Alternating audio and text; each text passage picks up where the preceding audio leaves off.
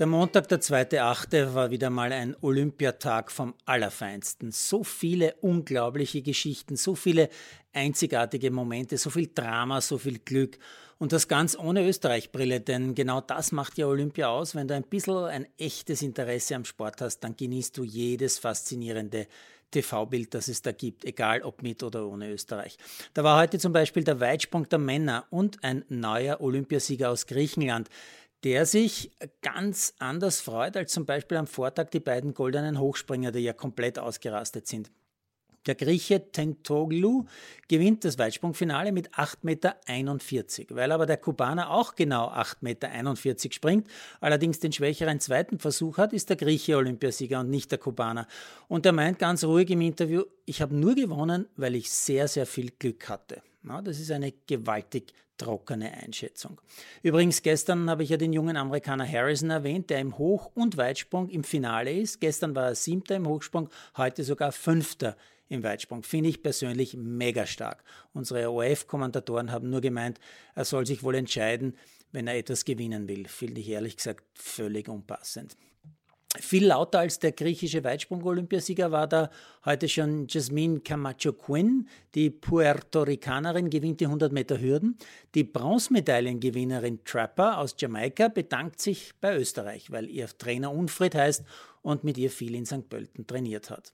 Dann sehe ich die letzten Bälle einer Beach-Überraschung. Die Letten werfen die brasilianischen Olympiasieger und Weltmeister Evandro Bruno Schmidt im Achtelfinale raus.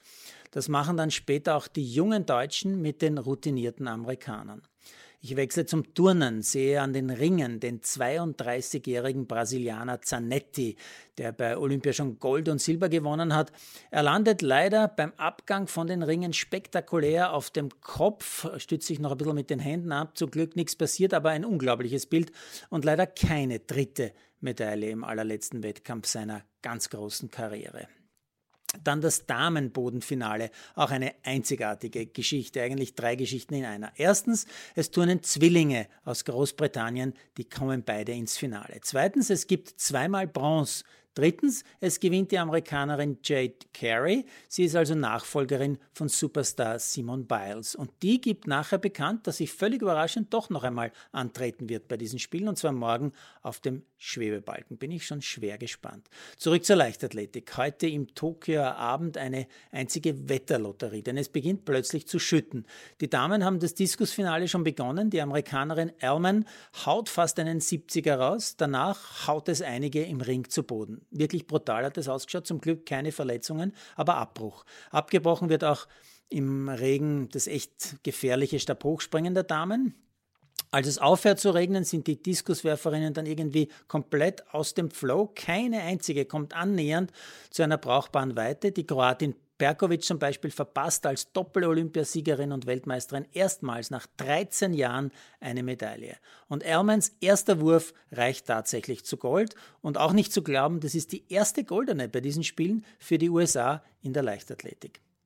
Bei der Stabhochsprung-Quali wird dann auch weitergesprungen, auch wieder mit Drama, denn eine der Favoritinnen, Sandy Morris aus den USA, immerhin schon Weltmeisterin und Olympia-Zweite, kämpft zuerst vehement und völlig zu Recht für den Regenabbruch. Dann bricht ihr bei einem Versuch der Stab und sie stürzt fast in den Einstichkasten. Kenne ich, habe ich auch einmal erlebt. Und dann scheidet sie mit nur 4,40 Meter völlig überraschend aus. Drama pur. Ganz anderes Drama dann beim Bahnradvierer der Damen. Die Deutschen fahren zuerst Weltrekord, verlieren dann aber doch im Finale gegen China die Goldene. Exakt zeitgleich gewinnt er für die deutsche Ringerin Rotter Focken die erste Goldene einer deutschen Ringerin überhaupt bei Olympia. Zwischendurch war ich dann auch noch beim Damenfußball. Für die Überraschung sorgen die Kanadierinnen, die werfen nämlich die USA im Halbfinale raus. Hätte ich nie für möglich gehalten. Und das in einem Match, in dem ich nur die US-Ladies rund um Superstar Rapinoe spielen sehe, die Kanadierinnen aber mit einem einzigen wirklich gefährlichen Angriff und einem einzigen Tor noch dazu per Elfmeter ins Finale einziehen, wo sie gegen Schweden spielen werden. Die Schwedinnen haben gegen Australien auch nur ein Tor gemacht, aber das hat gereicht.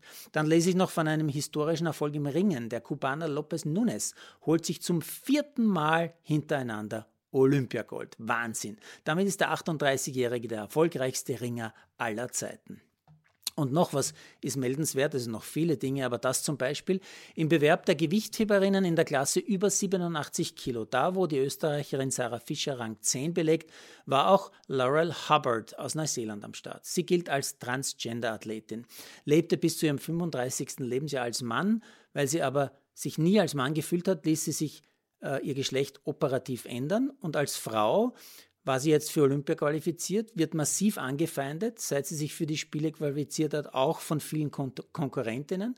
Heute hatte sie bei ihrem ersten olympischen Auftritt keinen gültigen Versuch und ist vorzeitig ausgeschieden. Da war nicht nur der Druck des Gewichts einfach zu hoch. Eine traurige Geschichte, die tut mir wirklich leid. Aber natürlich, das ist ein ganz kompliziertes, emotionales Thema. Da gibt es nicht schwarz oder weiß. Da ist einfach zutiefst sensibles, sensibles menschliches Problem. Mittlerweile gibt es sogar Forderungen nach einer dritten Disziplin, also quasi Gewichtheben für Frauen, für Männer und für Transgender. Äh, da steckt der Sport meiner Meinung nach wirklich in einem echten Dilemma. Da sehe ich weit und breit keine faire Antwort.